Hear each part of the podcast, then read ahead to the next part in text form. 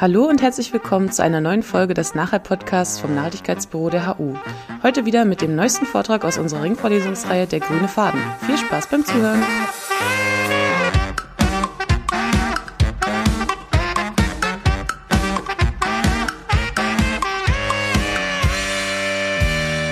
Gut, also das Thema Stadt ist vielleicht für viele von euch äh, nicht alltäglich, relativ neu. Und heute möchte ich, dass wir über die Stadt als Ressource nachdenken, gemeinsam. Und ähm, der Titel ist heute äh, Ressource Stadt, Krise der menschlichen Lebensräume und Alternativen. Also beschäftigen wir uns mit dem Status quo, mit der heutigen Krise der Städte. Vielleicht äh, habt ihr auch schon ein Bild vor Augen äh, gehabt, als ihr den Titel gelesen habt. Vielleicht wisst ihr noch gar nicht, worum es geht. Und die Alternativen werden euch vielleicht, also sehr wahrscheinlich auch vielleicht neu vorkommen.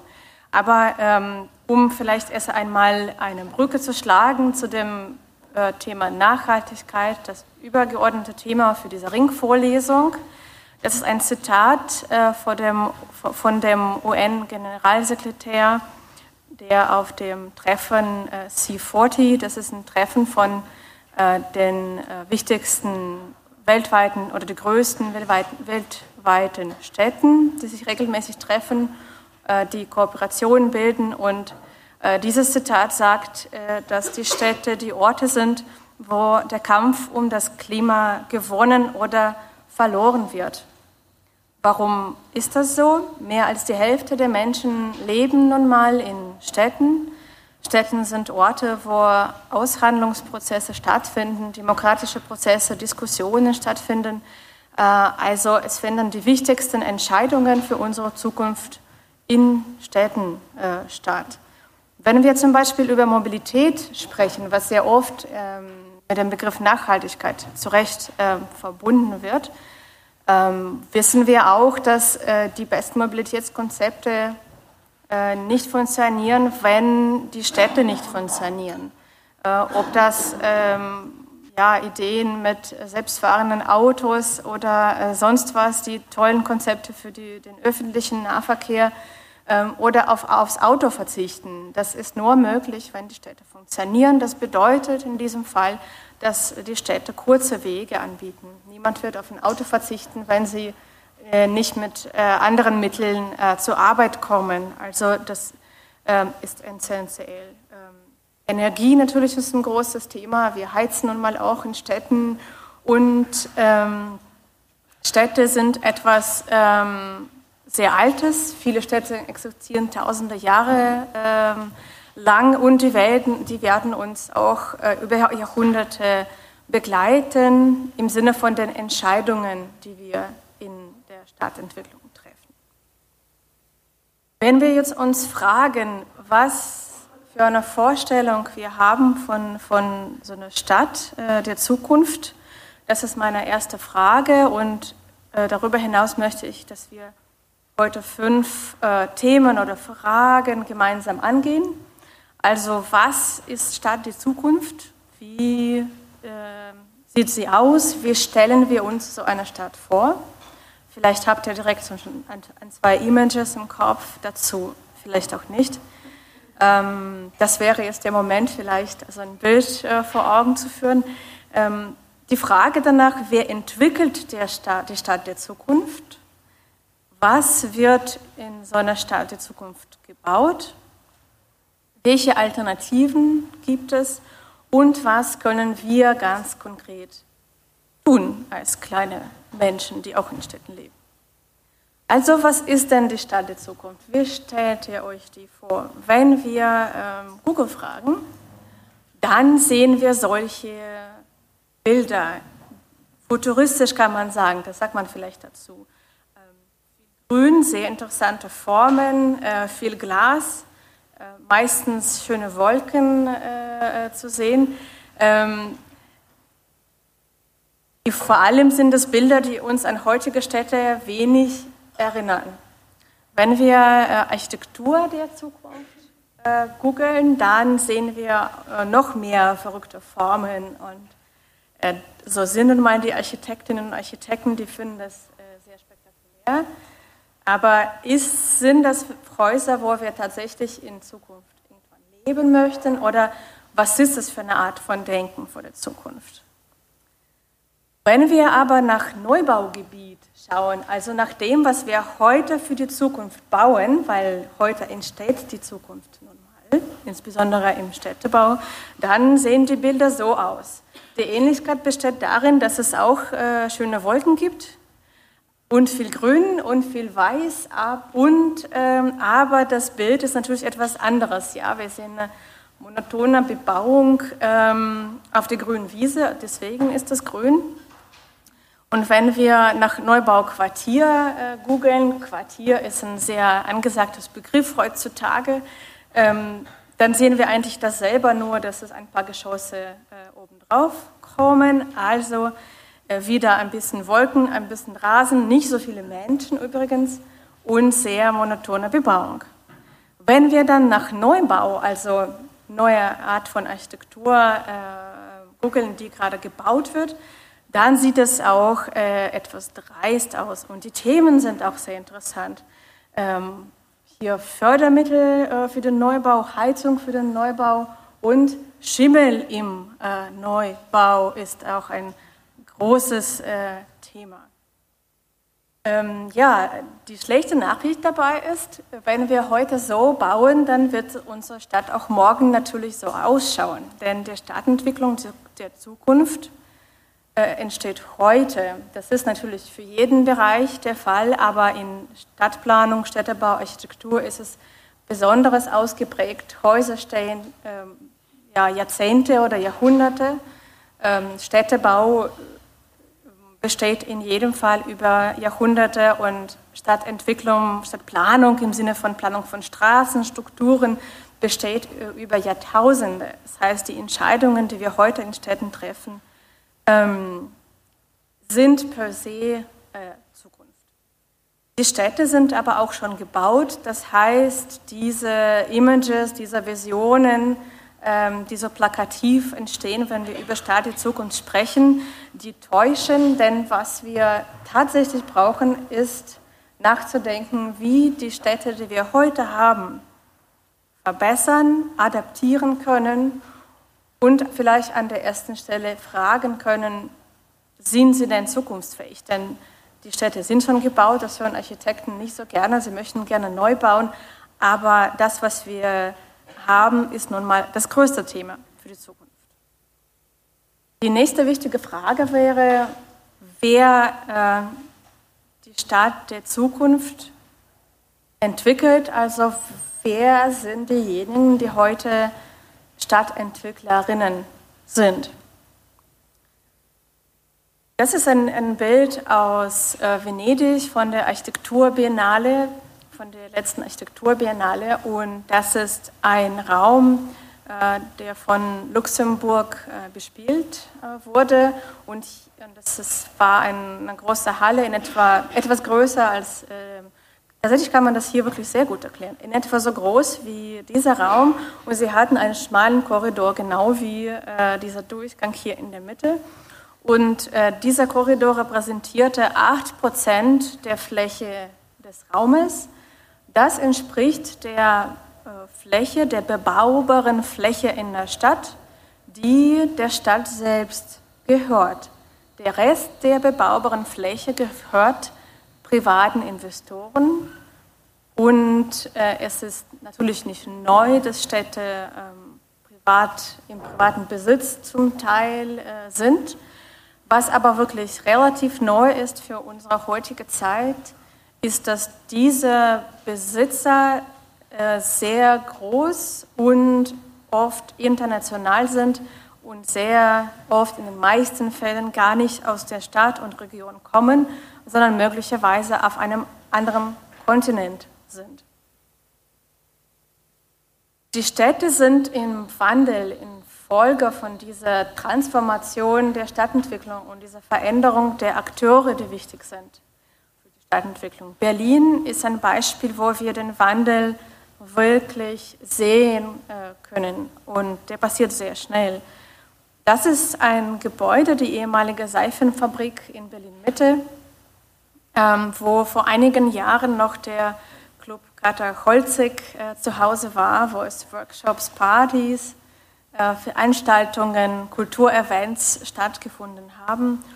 Heute sieht dieses Gebäude anders aus. Ähm, es ist zu einem privaten Wohnhaus umgebaut und es ist tatsächlich auch, man fast sagen, eine gated community. Das heißt, sie haben auch wirklich einen Zaun um den Haus rum. Das ist ein Stück Berlin, was früher offen war und äh, experimentell, alternativ bespielt wurde und heute ist es privatisiert und hat, hat eine völlig andere Art ähm, von Nutzung und Ausstrahlung und insbesondere ähm, eine Art von ähm, Verbindung zu der zu der Stadt, zu der Nachbarschaft.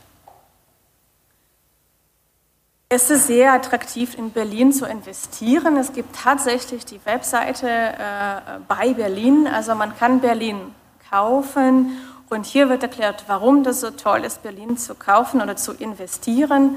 Ähm, und das liegt daran, dass im Vergleich zu anderen, ähm, zu anderen Städten wie Dublin, Paris, London, Berlin immer noch sehr günstig ist. Das ist ein Screenshot von 2018. Heute sieht es wahrscheinlich schon ein bisschen anders aus, aber vom Prinzip her hat sich das wenig geändert.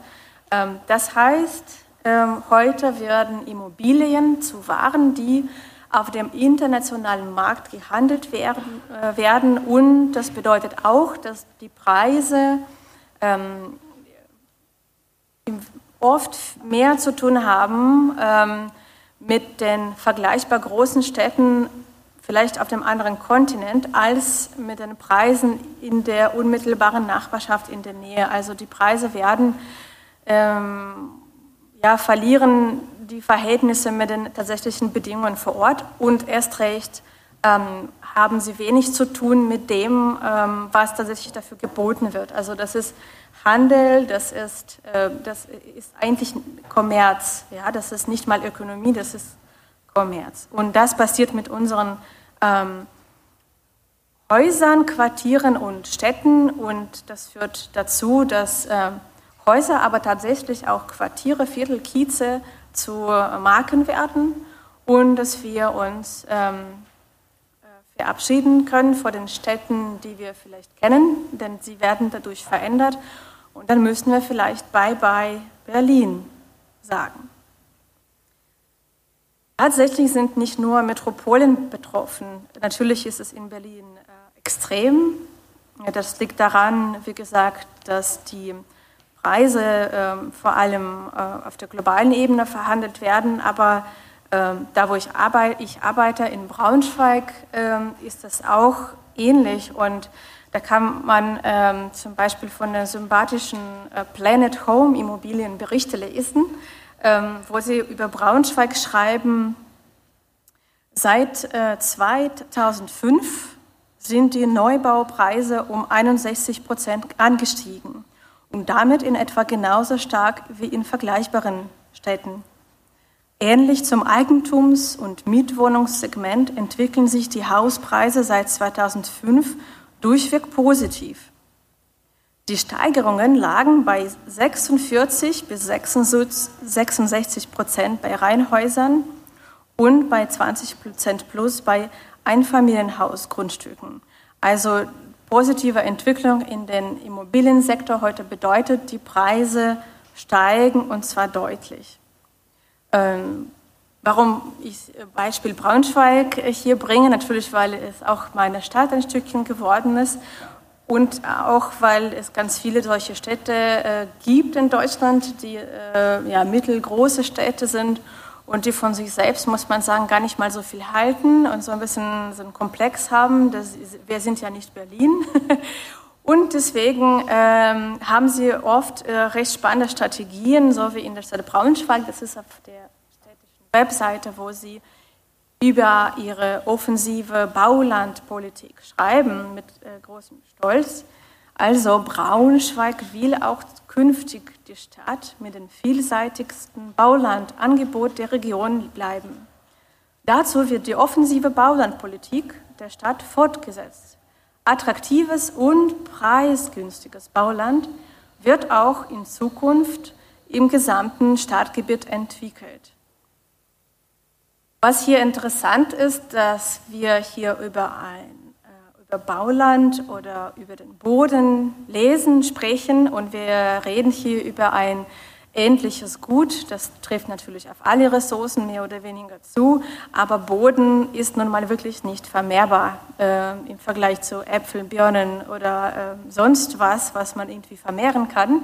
Aber Boden ist nun mal wirklich begrenzt und die Strategie, den eigenen städtischen Boden möglichst günstig zu verkaufen, ohne dass hier der Grund tatsächlich erwähnt wird, ähm, finde ich schon ähm, ja, interessant und das besorgt mich äh, sehr, äh, dass die Städte sich in der Not fühlen, zu konkurrieren, um möglichst viel, um möglichst günstigen Bauangebot. Wenn wir uns aber fragen, wer denn davon profitiert, also die Städte, weiß ich nicht, ob sie von solchen Neubaugebieten profitieren, äh, profitieren die ich äh, am Anfang gezeigt habe.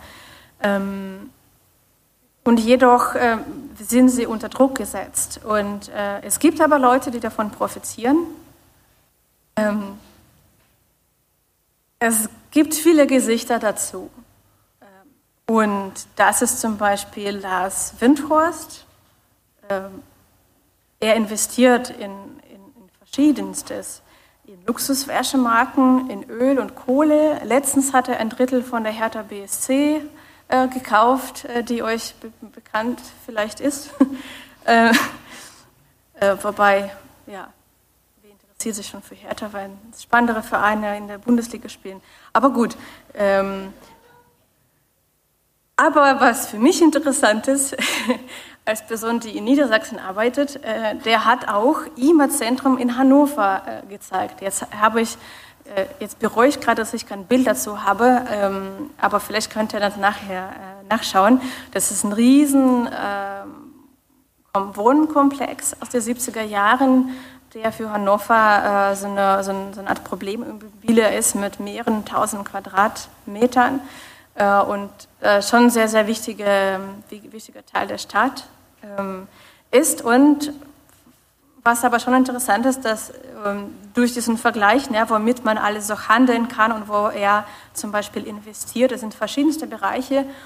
Und ähm, die Stadtentwicklung im klassischen Sinne hat damit nichts zu tun, sondern ist es einfach reines Investment.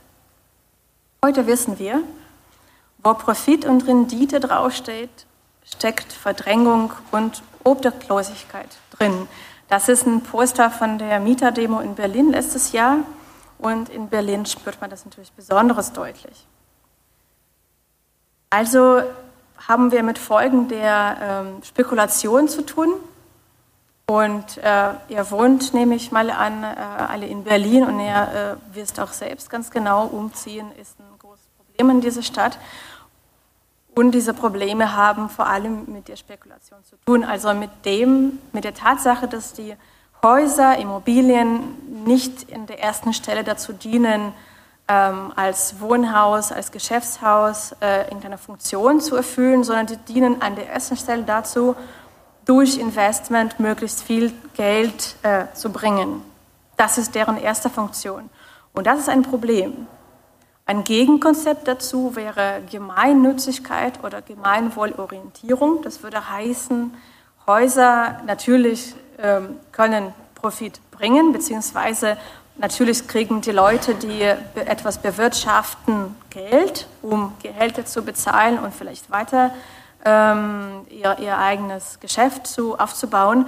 Aber es kann nicht sein, dass die Häuser an der ersten Stelle ähm, zu Profit, zum Gewinn äh, ähm, benutzt werden. Tatsächlich ist das kein neues Konzept. Bis 1989 ähm, war Wohnen gemeinnützig in Deutschland. Gemeinnützigkeit des Wohnens war vor 30 Jahren abgeschafft. Das führte zu einer äh, Privatisierung des äh, Wohnbestandes, was in verschiedenen Regionen in verschiedenen großen Ausmaß stattgefunden hat. Und das war die Auftakt dazu, was wir in Deutschland äh, sehen, nämlich dass Wohnbestände zum Großteil an Privatinvestoren verkauft wurden. Dresden hat das besonders hart getroffen. Sie haben im Grunde alles verkauft, was sie haben. Und heute wissen sie, dass sie keinerlei Handlungsmöglichkeiten haben als Staat oder sehr begrenzte Möglichkeiten. Heute ähm, merken wir, dass es ein Fehler war. Es folgte auch Wohnungsbauoffensive. Vonovia und Deutsche Wohnen zum Beispiel, die zwei börsennotierte Unternehmen, die ähm, Millionen von Wohneinheiten besitzen in äh, Deutschland, äh, schreiben auf ihren Webseite, beschreiben diese, diesen Prozess nach der Abschaffung der Gemeinnützigkeit des Wohnens als einen Bauboom, Wohnungsbauoffensive. Also ähnlich ging es voran. Wir konnten mehr bauen. Ähm, und es wurden ähm, Bauziele gesetzt. Vielleicht habt ihr das auch ein, zwei Mal in den Zeitungen gesehen. Berlin hat auch Bauziele. So und so viele tausend Wohnungen sollen bis dahin gebaut werden. Ähm, und äh, es wird auch oft kritisiert, auch bundesweit gibt es Bauziele. Ja, hier eine Zeitung, ähm, die besagt, Regierung verfehlt Bauziel deutlich. Also das ist ähm, auf jeden Fall Bauziel ist, äh, ist einmal positiv belegt oder zumindest wird es so angesehen, als wäre das die einzige Lösung, um die Wohnungskrise ähm, zu lösen. Ich würde es einmal hinterfragen. Ähm, ich weiß nicht, ob, es, ob ihr schon genau nachgefragt habt, wer setzt diese Bauziele, anhand von welchen Zahlen und wer sagt eigentlich, dass es überhaupt eine Lösung bringt, äh, mehr zu bauen? Denn wir haben in den letzten Jahren, 30 Jahren, sehr, sehr viel gebaut und die Wohnungskrise hat sich nämlich verschlechtert. Was wir heute haben, Status quo, ähm, globale Firmen äh, sind die mächtigsten Akteure der Stadtentwicklung weltweit. Gebäude, Nachbarschaften und ganze Städte sind Marken und Waren auf einem globalen Markt. Die werden vermarktet, die werden ausgewertet, aufgewertet, manchmal auch, um Profit zu erzeugen. Mehr Bauen bedeutet mehr Gewinn und mehr Wachstum. Wir wissen natürlich, dass die Bauindustrie davon profitiert. Einige kriegen gute Aufträge unter diesem Druck, unter diesem Druck der Bauziele.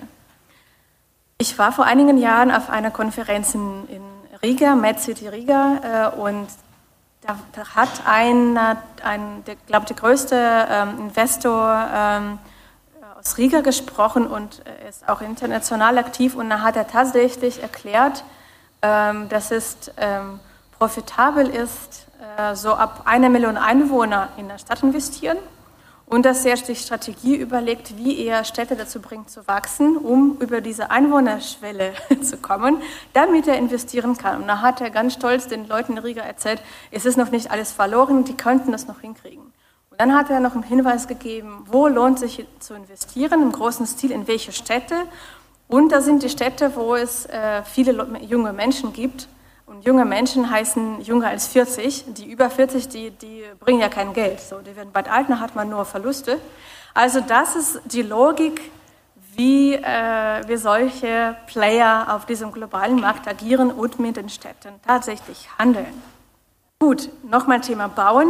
Äh, Bauen bedeutet Gewinn, Wachstum. Wachstum ist sehr positiv belegt in der Wirtschaft, in dem Kontext der Klimakrise vielleicht nicht so.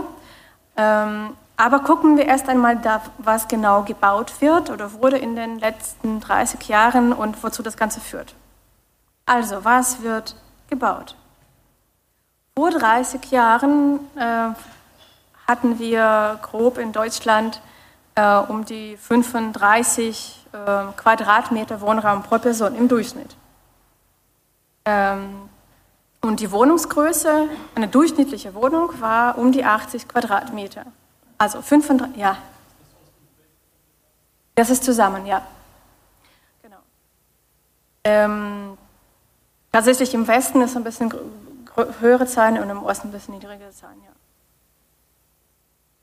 Also 35 Quadratmeter, vielleicht könnt ihr gerade überlegen, wie viel Quadratmeter ihr so verbraucht. Wer, wer, wer hat so 35 Quadratmeter oder weniger. Einmal Hand hoch. Ja, Studierende, sehr platzsparend. Ja, tatsächlich liegt es vielleicht daran, dass ihr einfach eine ganz kleine äh, Studierendenwohnung habt oder vielleicht sogar eher daran, dass ihr in einer WG wohnt und eure Wohnung mit mehreren Leuten teilt. Das ist in der Tat so, dass äh, wenn ihr zu, zu dritt wohnt, äh, braucht ihr natürlich weniger Platz, weil ihr Küche und Bad teilt. Das rechnet sich einfach so. Gut, 30 Jahre später ähm, verbrauchen Menschen in Deutschland durchschnittlich schon äh, grob ähm, 47 Quadratmeter pro Person, also deutlich mehr. Und eine Wohnungsgröße, eine durchschnittliche, durchschnittliche Wohnungsgröße ist auch deutlich gestiegen. Die ist jetzt heute um die 90 Quadratmeter pro Person. Was bedeutet das genau? Das bedeutet, dass wenn es neu gebaut wurde, dann wurde es sehr groß gebaut. Ja, ich habe gesagt, so 90 Prozent der Städte gibt es schon und Gebäude. Wenn wir etwas dazu bauen, bauen wir ja nicht so einen großen Teil dazu.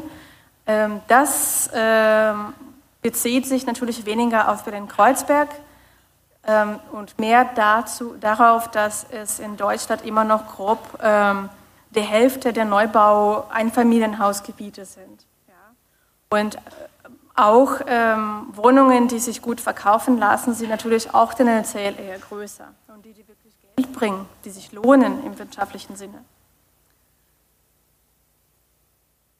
Das bedeutet, wenn wir diese Summe zusammenrechnen, dass ähm, es in den vergangenen äh, Jahren ähm, alleine durch den, ähm, also durch den erhöhten Wohnplatzverbrauch oder fast dadurch, denn Bevölkerung hat sich ja auch nicht irgendwie verdoppelt in der Zeit, sondern nur um eine geringere Zahl angestiegen, die Anzahl der Bevölkerung in Deutschland. Wir haben aber 986 Millionen Quadratmeter Wohnraum geschaffen in 30 Jahren. Das ist so viel wie 14 Millionen Wohnungen oder Wohnraum für 28 Millionen Menschen. Also äh, es sind ungefähr um drei Millionen Menschen die Bevölkerungszahl gestiegen. Ja. Es stellt sich natürlich die Frage, wie kann das sein, dass es so viel gebaut wurde und wir aber immer mehr über Wohnungskrise, über Wohnungsnot, über Wohnungsknappheit sprechen. Das, ähm, und dass wir immer noch als Lösung mehr Bauen diskutieren. Wie kommt das eigentlich zusammen? Also ja, noch einmal Wohnraum für 28 Millionen Menschen in 30 Jahren geschaffen und dann haben wir Wohnungsnot. Interessante Situation. Es wird sehr oft über Angebot und Anfrage gesprochen in diesem Zusammenhang. Ähm, und vor allem wird es darüber gesprochen, viele Leute möchten nach Berlin ziehen, deswegen brauchen wir mehr Wohnungen. Das gleiche in Braunschweig, wobei in Braunschweig die Bevölkerung sich wirklich kaum irgendwie verändert, aber die gleiche Geschichte wiederholt sich so in einigen Regionen. Ähm, das ist wieder bundesweit, die Statistik ist es natürlich in Berlin anderes tatsächlich. In Berlin ist es ausgeglichener. Aber wenn wir auf den ähm, Bestand schauen, dann beobachten wir auf der einen Seite die Tendenz, dass die Haushalte immer kleiner werden. Das heißt, Menschen wohnen alleine oder zu zweit. In Berlin ist es extrem, ähm, bundesweit aber genauso. Ähm, und immer weniger Leute wohnen zu dritt oder mehr in einer Wohnung. Die, der tatsächliche Wohnungsmarkt aber ähm, ist so, dass es viele äh, Häuser und Wohnungen gibt, es, gibt mit vier Räumen oder mehr und einen kleinen Anteil an Wohnungen, ähm, die ein oder drei Räume haben. Das bedeutet, dass die Mehrheit ähm, der Haushalte tendenziell klein ist und Mehrheit der, der Wohnangebote sehr groß. Das heißt, wenn ich zu zweit wohne mit meiner Partnerin oder Partner und wir äh, Double Income No Kids viel Geld haben, kein Problem, dann gönnen wir uns eine Wohnung mit drei, vier, fünf Räumen. Wir sind gut bedient. Aber äh, wenn ich alleine mit meinem Kind wohne und vielleicht wenig Gehalt habe, dann muss ich auf diesem Markt konkurrieren mit vielen anderen, die vielleicht auch auf kleinere Wohnungen angewiesen sind. Was noch dazu kommt, äh, ist, dass es immer weniger soziale Wohnungen in Deutschland gibt. Obwohl es tatsächlich soziale Wohnungen gebaut werden, ähm, gibt es viele Wohnungen, die jetzt gerade und in den nächsten Jahren auch ähm, die äh, soziale Bindung verlieren. Das heißt, die Privateigentümer werden nicht mehr verpflichtet, diese Wohnungen an soziale Wohnungen zu vermieten und zu betreiben. Und die Anzahl der sozialen Wohnungen äh, sinkt weiterhin. Also es wird tendenziell groß gebaut, es, werden Sozialwohnungen gebaut, die Anzahl sinkt aber. Das heißt, wieder dieser Zielgruppe, die kleinem Haushalt mit relativ wenig Geld eine Wohnung, angemessene Wohnung sucht, ist wenig bedingt, äh, bedient, äh, schlecht bedient. Und ja, es entsteht tatsächlich Wohnungsnot oder Wohnungsmangel für diese, ähm, für diese Zielgruppe. Dass das Bauen dieses Problem nicht löst, ist eine These. Ähm, was nochmal als ein Faktor dazukommt, ist, dass Bauen natürlich seinen Preis hat. Ähm, ökologischen Preis vor allem. Das ist eine Grafik von der, äh, von der äh, letzten Publikation der Bundesstiftung Baukultur. Und dort haben sie ausgerechnet, welche Kosten und welche Fläche, ähm, welche Art von Wohneinheit beansprucht da kommen wir wieder dazu, dass grob die Hälfte der Neubau in Einfamilienhaus- oder Reihenhausbereich äh, entsteht. Und hier sehen wir, was das darüber hinaus bedeutet. Hier sind die Kosten ähm, berechnet, also für Betrieb, Unterhalt und Erneuerung. Und wir sehen, dass es bei kleineren Einheiten die Kosten wesentlich höher sind.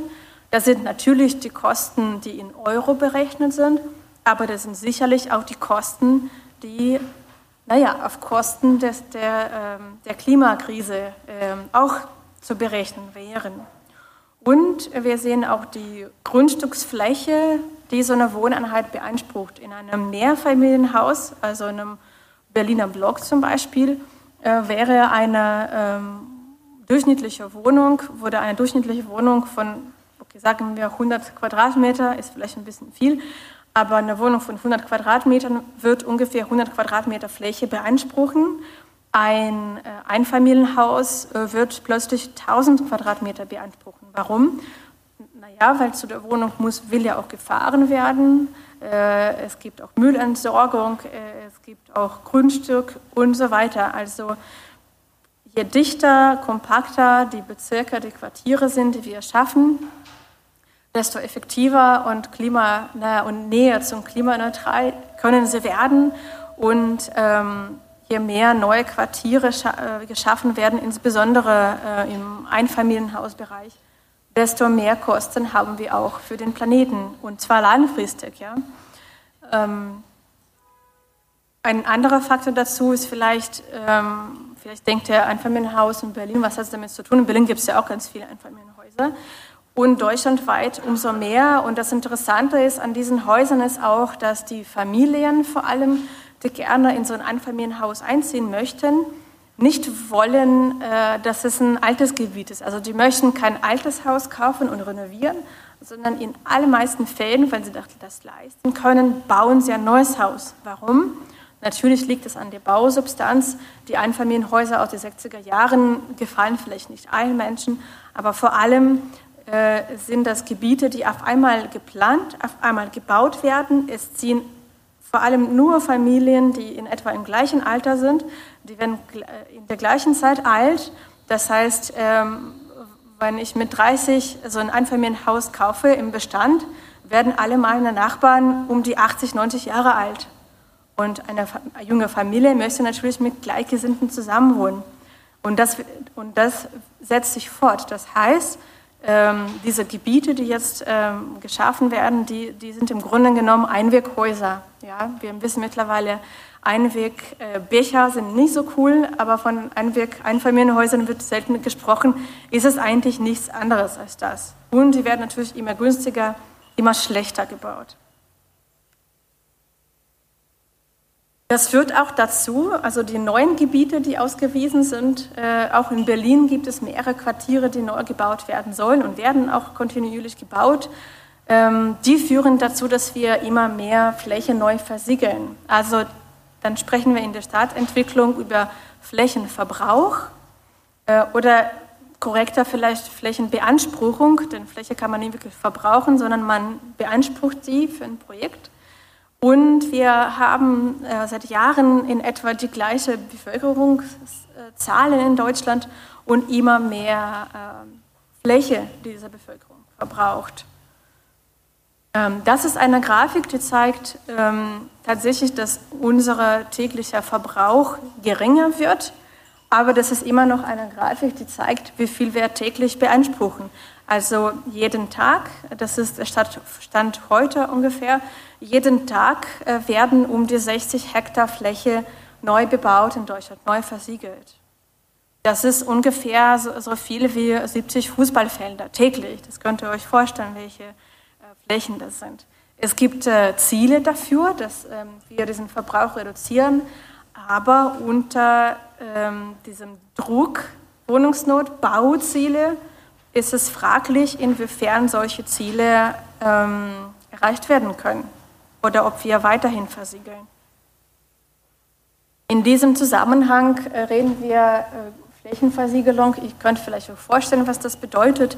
Das bedeutet natürlich, dass ähm, zum Beispiel ähm, die Waldfläche oder Wildflächen auch durchgeschnitten werden durch neue Straßen. Das bedeutet, ähm, durch Versiegelung das Wasser nicht mehr so gut aufgenommen werden, werden kann. Und ähm, wir reden zum Teil über ähm, kaum einschätzbare Folgen für die Natur, für die Sicherheit und für das Klima in den Städten. Auch in schrumpfenden Regionen wird äh, immer mehr versiegelt. Ja, das ist eine Grafik äh, von ähm, links nach rechts, von stark wachsenden Regionen bis zu stark schrumpfenden Regionen, wie zum Beispiel in Sachsen-Anhalt, ähm, wird auch gebaut. Es ist paradox, ja, es werden äh, Häuser äh, abgerissen oder große Bestände stehen leer und es wird aber neu gebaut und zwar meistens tatsächlich neu äh, Einfamilienhäuser und ähnliches. Das führt zu dem in Stadtentwicklung bekannten Donut-Effekt. Das heißt, wenn ihr so eine wunderschöne, vielleicht habt ihr jetzt schon ein Bild im Kopf, ein Beispiel, wo ihr so eine Stadt besucht habt, so eine wunderschöne Stadt im Osten, wo das Stadtzentrum super renoviert und halb leer steht und außenrum so Einfamiliengebiete, neue Einfamiliengebiete entstehen. Das nennt sich Donut-Effekt. Das heißt, die Kommunen ähm, und tatsächlich auch die Kommunen mit äh, Schrumpf, äh, schrumpfender Bevölkerung und schrumpfender Wirtschaft zum Teil versuchen, durch neue ähm, Einfamiliengebiete ähm, ja, sich zu retten. Das ist irgendwie absurd, ja. Aber die, die sind der Meinung, wenn, die, wenn, wenn wir ähm, attraktives Bauland na, da haben wir schon wieder die Stadt von Braunschweig zum Beispiel im Kopf. Wenn wir attraktives, preisgünstiges Bauland anbieten, dann werden Investoren kommen, dann werden neue Familien kommen, die diese Einfamilienhäuser kaufen und dann werden wir vielleicht wachsen. Was aber passiert, ist, dass es außenrum diese Gebiete entstehen und innen in dem Innenstadtkern Leerstand entsteht und mit diesem Leerstand ist sehr schwer ähm, ja, umzugehen und es gibt kaum ähm, Strategien dazu. Interessant auch so eine Notiz am Rande ist, dass ähm, die meisten Kommunen äh, keinerlei Strategien dazu haben, um äh, Leerstände, Potenziale in den Leerständen, Innenentwicklungspotenziale zu dokumentieren. Also es gibt äh, natürlich äh, in den Behörden, in den Verwaltungen Menschen, die dafür zuständig sind, neue Gebiete zu bearbeiten, aber ähm, Bestandsaufnahme, was können wir in unserem Stadtkern machen, wo können wir intelligent nachverdichten, äh, wo können wir Baulücken schließen. Da äh, ist es meistens gesagt, das ist zu kompliziert, das machen wir nicht. Und das führt nun mal zu größeren Problemen. Wir haben nun gelernt, mehr bauen heißt nicht automatisch mehr wohnen. Ja, also die Ziele sollten sein, äh, nicht Bauziel, mehr bauen, mehr Beton schaffen, sondern die Ziele sollten sein, mehr Wohnen schaffen, mehr äh, Wohnen schaffen, das bezahlbar ist, das zugänglich ist, das für die Menschen äh, in verschiedenem Alter, in verschiedenen Lebenssituationen geeignet sind. Ähm, und wenn wir jetzt äh, akzeptieren, dass mehr Bauen das nicht bringt, können wir uns fragen, wie können wir das anderes tun? Also welche Alternativen gibt es zu diesem, zu diesem Problem? In Kürze kann ich sagen, nicht mehr bauen, sondern besser. Ich ähm, könnte auch sagen, verbieten das Bauen würde ich auch gerne, kommt schlecht an.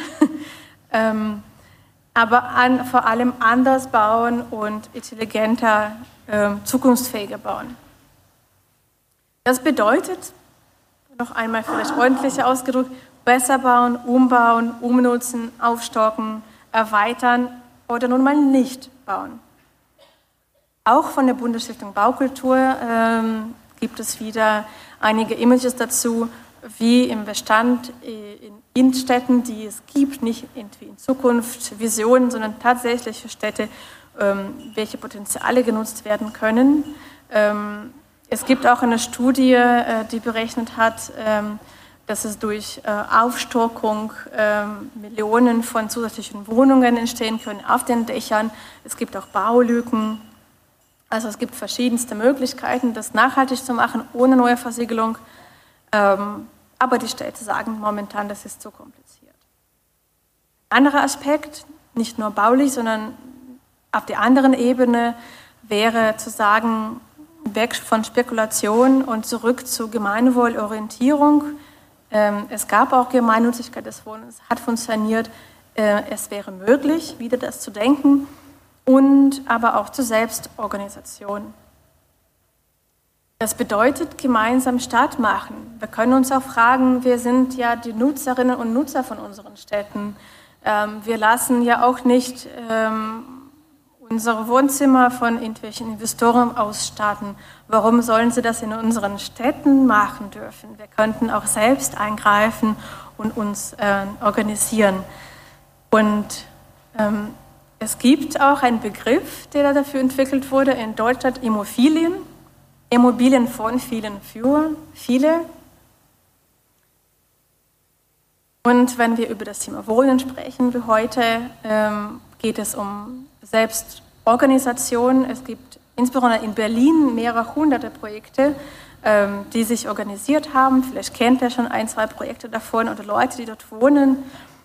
Die äh, Rechtsform spielt keine große Rolle. Es können Baugruppen sein, es können Genossenschaften sein, Mithäuser-Projekte. Es sind alle verschiedene Projekte, die haben verschiedene Ausrichtungen, aber der Kern bleibt derselbe.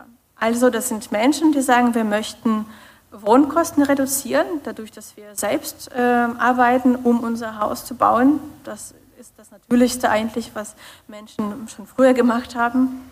Äh, das ist der Wunsch nach einer passenden Wohnform, das heißt äh, für alle möglichen Familienkonstellationen und Lebenssituationen und nicht nur für die imaginäre äh, Vision Vater, Mutter, drei Kinder, die es irgendwie nicht gibt, zumindest nicht in der langfristigen Zeit und, nicht, und sicherlich nicht für alle. Es ist die Suche nach Gemeinschaftlichkeit, Selbstorganisation, Zusammenarbeiten. Das ist Stärke zur Selbsthilfe und sich in, auch in äh, schlechteren Lebensphasen zu helfen gegenseitig. Und es geht natürlich, wir reden immer noch um in dem Kontext der äh, Spekulation und Verdrängung und es geht natürlich um die langfristige Sicherheit des Wohnens. Beispiele gibt es äh, in diesem Buch, das ich mit ID22, Institut für kreative Nachhaltigkeit und meinen äh, Kolleginnen und Kollegen 2017 rausgebracht habe. Das Buch bleibt hier bei dem Nachhaltigkeitsbüro und kann äh, angeschaut werden. Wenn es noch an der HU-Bibliothek nichts gibt, dann müsst ihr auch dringend beschweren, wenn es sowas fällt. dann muss natürlich dringend angeschafft werden. Aber erst einmal ähm, ein paar äh, Projektbeispiele, die wir im Rahmen der Recherche für das Buch äh, Co-Housing Inclusive äh, gemacht haben. Das ist ein Projekt, ähm, das ähm, anders ist ähm, im Vergleich zu dieser Mainstream-spekulativen Entwicklung. Das ist ein Projekt in Darmstadt. genau gesagt sind das zwei an, naja, zweieinhalb, drei Häuser, eine komplette Struktur, komplizierte Struktur, Wohnsinn und Wohnart. Und äh, dort wohnen äh, in diesen zweieinhalb äh, Häusern mehr oder weniger, das kann ich jetzt sagen. Also deswegen sind das zweieinhalb schwer zu trennen. Ähm, in diesen Häusern wohnen über 200 Menschen zusammen. Die haben sich vor ähm, 15 Jahren, 20 Jahren zusammengetan und die haben sich die Frage gestellt damals, ähm, als sie in dem Alter waren, äh, kurz, davor, äh, kurz bevor ihre Kinder ausgezogen sind, dass sie die Frage stellten, wie gestalten wir unseren nächsten Lebensabschnitt? Wie möchten wir zusammenwohnen? Ähm, bleiben wir jetzt alleine in der Wohnung, die zu groß äh, ist eigentlich, so eine große Familienwohnung alleine? Oder möchten wir mit anderen ähm, gemeinsam leben und ein Haus gestalten, was für uns ähm, gut geeignet ist? Und ähm, aus diesem Haus habe ich eine Geschichte, eine schöne Geschichte mitgenommen. Die haben, also die Gründerinnen äh, haben natürlich aber gesagt, wir wollen jetzt nicht mit allen zusammenziehen, die im gleichen Alter sind, sondern die haben verschiedenste Generationen äh, zusammengebracht in diesen Häusern. Und bei einem äh, bei einer Mitgliederversammlung ähm, gab es äh, eines Tages, als sie gerade angezogen sind, einen, einen spannenden Antrag, nämlich ein Junge, der damals sieben Jahre alt war, äh, wollte ganz gerne ähm, Hühner und äh, so ein Hochbeet haben. Oh. genau. Was äh, er das dann gemacht hat, er ist nicht zu den Eltern gekommen, hat nicht gesagt, ich will Hühner haben und Hochbeet, sondern er hat ein Poster, äh, er konnte noch nicht so gut schreiben, deswegen konnte er keinen Antrag stellen in, bei der Generalversammlung. Er hat ein Poster äh, gemacht, wo Hühner und Hochbeet drauf war und dann hat er das den Eltern mitgegeben, hat gesagt, sie sollen bitte den Antrag stellen bei der Generalversammlung. Haben sie gemacht, wurde abgestimmt, Hühner gingen leider nicht, aber Hochbeet hat er bekommen. Was bedeutet, was habe ich aus dieser Geschichte mitgenommen, äh, dass es einfach ein äh, siebenjähriger Junge direkt verstanden hat, wie äh, so eine demokratische Hausgemeinschaft funktioniert und dass man einmal darüber gesprochen hat und was das bedeutet, sich selbst zu organisieren und eigenen Umfeld selbst zu gestalten. Ganz nebenbei, also diese Projekte haben oft angenehme Nebeneffekte sozusagen. Äh, die hatten einen ziemlich großen Nebeneffekt in der Stadt, äh, in dem es in Darmstadt, damals waren sie noch das erste Projekt, mittlerweile gibt es ähm, mehr als zehn Projekte in sieben verschiedenen Bezirken in Darmstadt. Es gibt eine Beratungsagentur, die, die durch dieses Projekt entstanden ist. Und ähm, ja, vor 20 Jahren hätten sie auch vielleicht gesagt, ja, bei uns ist ja nichts, so wie das in Braunschweig der Fall ist. Und jetzt äh, haben sie ein richtiges Netzwerk aufgebaut. Ein anderes Projekt ähm, mit Selbstorganisation, das sehr beeindruckend ist, ist Winzerast in Wien. Es, äh, das Projekt ist tatsächlich in einer Aula entstanden, so wie, vielleicht sah das ein bisschen ähnlich aus wie heute. Nur mit einem Unterschied. Ähm, das war eine Protestaktion der Studierenden äh, der Uni, äh, die ihre Forderungen äh, durchsetzen wollten. Das hat übrigens funktioniert, das kann ich gut empfehlen. Ähm, die haben einfach die Aula besetzt, um ihre Forderungen durchzusetzen. Was dann passiert ist, ist, dass einige obdachlose Menschen dazugestoßen sind und haben auch in der Aula übernachtet. Und diese Begegnung war sehr interessant. Die Studierenden haben gesagt, wir haben Menschen getroffen, mit denen wir nie gesprochen hätten. Wie kann das sein? Das, das ist doch eine tolle Begegnung. Warum machen wir nicht ein Projekt, ähm, das, das diese Art von Begegnung fortsetzen kann? Die haben dann gemeinsam natürlich mit Sponsoren und Unterstützerinnen ein Eckhaus gefunden in der Nähe von dem Campus, das leer stand. Und die haben das tatsächlich umgebaut. Das ist jetzt zu einem Haus geworden, wo es im Erdgeschoss ein Café gibt, äh, wo es mehrere WGs, äh, Dreier-WGs gibt, wo Studierende und Obdachlose zusammen, zwei und drei WGs, genau gesagt, wo Studierende und Obdachlose zusammenleben. Es gibt eine Gemeinschaftsküche, Werkstatt, einen Kinoraum und es gibt auch einige Räume, die für die Öffentlichkeit zugänglich sind. Und dieses Haus steht mitten in Wien und das ist auch ein Message, eine Botschaft, die sie verbreiten wollten. Ähm, obdachlose Menschen gehören nicht versteckt äh, an dem Rand der Gesellschaft, sondern mittendrin. Ähm, diese zwei äh, Menschen habe ich getroffen bei dem Interview und der, äh, die waren Mitbewohner damals. Die, die Obdachlosen, die ehemals obdachlosen Menschen können das natürlich bleiben langfristig, aber die Studierenden müssen ausziehen, nachdem sie das Studium abgeschlossen haben. Also immer neue Leute ziehen, ein. Und da habe ich auch zum ersten Mal mit jemand gesprochen wie Herbert, der 25 Jahre auf der Straße lebte und jetzt in diesem Haus wohnt. Und nach dem Interview ging ich runter und habe ich mir ein leckeres Essen bestellt im Café. Ähm, dann habe ich am Vorbeigehen bei der offenen, offenen Küche festgestellt, dass Herbert mein Essen gerade kocht. Also hat er dort auch gearbeitet. Und das ist ein Haus, das wirklich sehr Besonderes ist. Das hat auch angenehme äh, Nebeneffekte. Das ist ein ähm, Teil von einem ja, größeren Projekt äh, äh, geworden und das ist so entstanden. Und sie tragen dazu bei, ähm, dass es äh, obdachlose Menschen, die dort nicht wohnen, ähm, gewisse Angebote kriegen, die äh, Hilfe bitten, einfach alltägliche Hilfe, Beratung. Ähm, die sind involviert an einer Notschlafstelle. Die, mitten, äh, die bieten auch äh, Workshops an oder Gesprächsrunden, damit die äh, obdachlosen Menschen, die in einer Notunterkunft unter, äh, untergebracht sind, auch tagsüber ja Angebote erhalten, weil sie festgestellt haben, nachts kann ich schlafen, aber was mache ich tags, tagsüber? Dann bin ich auf der Straße und ähm, da haben sie bestimmte äh, Bildungsangebote entwickelt und sind Teil der großen Gemeinschaft. Das letzte Projekt, was ich sagen möchte, ist äh, Spreefeld in Berlin, nicht weit von hier. Und das ist ein interessantes Projekt. Das ist eine Genossenschaft, die in den letzten Jahren entstanden ist. Es gibt eine kleine Anekdote dazu, äh, die ist direkt neben der Seifenfabrik, äh, die ich am Anfang gezeigt habe und gegenüber vom Holzmarkt. Und das Projekt ist ähm, vor zehn Jahren entstanden. Damals war es noch möglich und denkbar, weil die Bodenpreise noch nicht so hoch sind wie heute. Heute wäre das nicht möglich für diese Gemeinschaft, komplett selbstfinanziert so ein Projekt zu bauen an dieser ähm, Stelle. Ähm, eine kleine Anekdote ist, dass äh, das Projekt noch keine Adresse hatte damals. Jetzt gibt es eine neue kleine Straße und gibt eine Vermutung, dass aus diesem Grund es für große globale Investoren gar nicht mal so interessant war, so ein, so ein Haus zu kaufen ohne Adresse irgendwie. Das lässt sich schlecht im Portfolio integrieren. Das Besondere an diesem Projekt äh, ist, dass die komplette Erdgeschosszone ähm, im Vergleich zu dem Nachbarprojekt äh, bei der Seifenfabrik, wo sie komplett umzäunt sind und völlig privat, komplett wohnen, gemacht haben, hat das Spreefeld anderes gemacht. Sie haben ihren Grundstück komplett geöffnet. Die haben einen kleinen Strand, der öffentlich zugänglich ist an der Spree. Äh, die haben eine Erdgeschosszone mit sogenannten Optionsräumen die für die Bewohnerinnen, aber auch für Externe angemietet werden können für verschiedene Events. Und die haben interessante Wohnkonstellationen, die Clusterwohnungen genannt werden.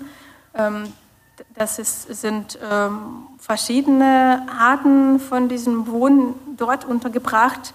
Ihr könnt euch so vorstellen, das ist eine Mischung von WG und privatem Wohnen. Das heißt, ihr habt ein etwas kleineres Apartment für euch unerteilt mit 25 Personen, eine große Gemeinschaftsküche, wo ihr gemeinsam essen, feiern äh, könnt und euch treffen könnt. Und dort sind äh, dadurch Wohnkonstellationen möglich, die vielleicht in, nicht vielleicht, sondern ganz sicher ähm, in Mainstream-spekulativem Markt gar nicht denkbar sind und können Menschen umziehen, wenn sie sich trennen oder wenn Kinder dazu kommen, finden da zum Beispiel Wohnungstausch. Eine ganz einfache Sache, ganz simple Sache, die es erlaubt, Fläche gut zu nutzen und einen guten Wohnraum zu finden, ohne dass die Miete zweimal steigt und man plötzlich in einem anderen Kiez landet, als man eigentlich möchte. Also das sind ähm, interessante Konstellationen. Und es gibt auch Patchworks, Familien, WGs, alleinlebende Menschen verschiedenen Alters, die dort wohnen. Dieses Projekt hat auch einen angenehmen Nebeneffekt. Die haben ganz am Anfang bei der Gründung schon äh, während der Baustelle oder Planung äh, einen Verein ins Leben gerufen, Spreeacker. Und äh, dieser Verein äh, sollte verschiedene Leute zusammenbringen. Äh, es wurden auch einige Initiativen eingeladen, dort vor Ort temporär etwas zu machen, sich dort ähm, für ein, zwei Jahre während der Baustelle ähm, auszutoben. Wir waren auch dort mit dem Verein in so einem kleinen Baucontainer. Das war eine auch lustige Zeit ähm, während der Baustelle. Die meisten Fragen kamen schon zu dem Projekt, aber manchmal wurden wir gefragt, ob wir Pfandflaschen äh, entgegennehmen können. Ähm, es sind ganz verschiedene Leute zusammengekommen und heute gibt es den Verein immer noch, zehn Jahre später. Äh, die machen ähm, Garten oder verschiedene Gartenprojekte. Es soll ein Food Forest, also eine essbare Landschaft entstehen, die für die Öffentlichkeit zugänglich ist und die auch Bildungsarbeit übernimmt und dafür sorgt, dass das Projekt für die Nachbarschaft, für die Stadt offen ist und bleibt. Wer macht nun die gemeinwohlorientierte Stadtentwicklung? Wenn wir das noch einmal generell fragen, das sind natürlich diese Leute, diese Projekte, die ich gezeigt habe, aber das sind viele mehr. Ähm, in dem Verein Immophilien gibt es mehr als 150 Mitglieder. Die kommen aus Projekten, aus Kommunen, aus Büros, anderen Arten von Organisationen, auch Banken und Stiftungen alle möglichen Akteure der Stadt, die nicht im Sinne der Spekulation, sondern im Sinne von Gemeinwohlorientierung, Selbstorganisation tätig sind und spannende Projekte bundesweit entwickeln. Eine gemeinwohlorientierte Stadtentwicklung ist nicht einfach so möglich, sondern es gibt bestimmte Voraussetzungen und wir bei Immobilien haben festgestellt oder unsere Mitglieder ähm, während der Projektarbeit, dass die rechtlichen Rahmen, dass die Rahmenbedingungen in unseren Städten heute für eine spekulative Entwicklung ausgerichtet sind, aber nicht unbedingt für eine gemeinwohlorientierende Stadtentwicklung. Deswegen gibt es Forderungen, die wir mit dem Netzwerk Immobilien formuliert haben. Gutes Geld, das heißt, eine andere ähm, Art von Förderung. Ähm, und da habe ich schon zur anderen Förderung auch rübergesprungen. Das können wir zusammen äh, verstehen. Das bedeutet eine geeignete Finanzierung. Das bedeutet auch eine andere Förderung, nicht einbruchssichere Einfamilienhäuser am Stadtrand durch Baukindergeld, sondern Förderung von gemeinschaftlichen Projekten, die Verantwortung für ihre Städte mit übernehmen. Wir brauchen mehr Boden für solche Projekte. Das heißt zum Beispiel Konzeptvergabe, das heißt nicht äh, alles verkaufen äh, zu möglichst günstigen Preisen, sondern mit Boden gut umgehen und vielleicht auch mit Erbbaurecht äh, vergeben. Ähm, das heißt auch passendes Recht. Das heißt im besten Falle wieder Gemeinnützigkeit des Wohnens, eine neue Gemeinnützigkeit des Wohnens. Heute können äh, verschiedene, verschiedenste Vereine gemeinnützig sein, aber Wohnen darf nicht gemeinnützig sein, das muss sich ändern. Und wir brauchen äh, bessere Kommunikation, also mehr Augenhöhe. Das heißt eine gute Kommunikation zwischen Verwaltung, Wissenschaft, Projekten, Politik, Fördergeberinnen, Banken, Stiftungen. Und daran arbeiten wir auch mit dem Netzwerk. Wir brauchen keine Bauziele, sondern Nachhaltigkeitsziele, auch in der Stadtentwicklung. Denn Städte sind dafür verantwortlich, ob unsere Zukunft, äh, naja, für uns noch geeignet bleibt oder ob wir am Ende nur auf unser Bankkonto und nicht mal wir, sondern Leute, die ich äh, im Porträt gezeigt habe, auf ihr Bankkonto schauen ist das das Bild von der Stadt, das Bankkonto? Ist das ein Bild von der Stadt, was wir auf Google gesehen haben mit schönen Wolken und keinen Menschen? Oder ähm, sind das Städte, die wirklich für das Leben, für uns und für die Natur gemacht werden? Mit Bauzählen kommen wir nicht zu, einem, äh, zu einer anderen Version. Also wir denken for future, für unsere Zukunft. Und da kommen wir ganz äh, einfach dazu, was wir ganz konkret tun können. Ähm, wir haben heute ganz große Themen aufgemacht, globale Immobilienmarkt, Stadtentwicklung, äh, gesetzliche Rahmenbedingungen, ähm, Entwicklung seit 30 Jahren, aber es gibt einiges, das wir ganz konkret tun können. Wir können uns informieren und wir können unsere eigene Stadt verstehen. Das heißt, verstehen, wie die Entscheidungen getroffen werden, verstehen, was wirklich benötigt wird Vielleicht sind es nicht ähm, 2000 Wohneinheiten per se, sondern vielleicht sind das neue Konzepte und tatsächlich eine zukunftsfähige Orientierung der Stadtentwicklung. Das heißt, kritisch sein und Position beziehen, aber bitte mit Bedacht. Warum ich das nochmal sage, weil Bauziele wirklich oft äh, zum Gespräch kommen und es wird gefordert von den Verwaltungen, dass sie viel bauen, ähm, aber wir können auch andere Forderungen stellen.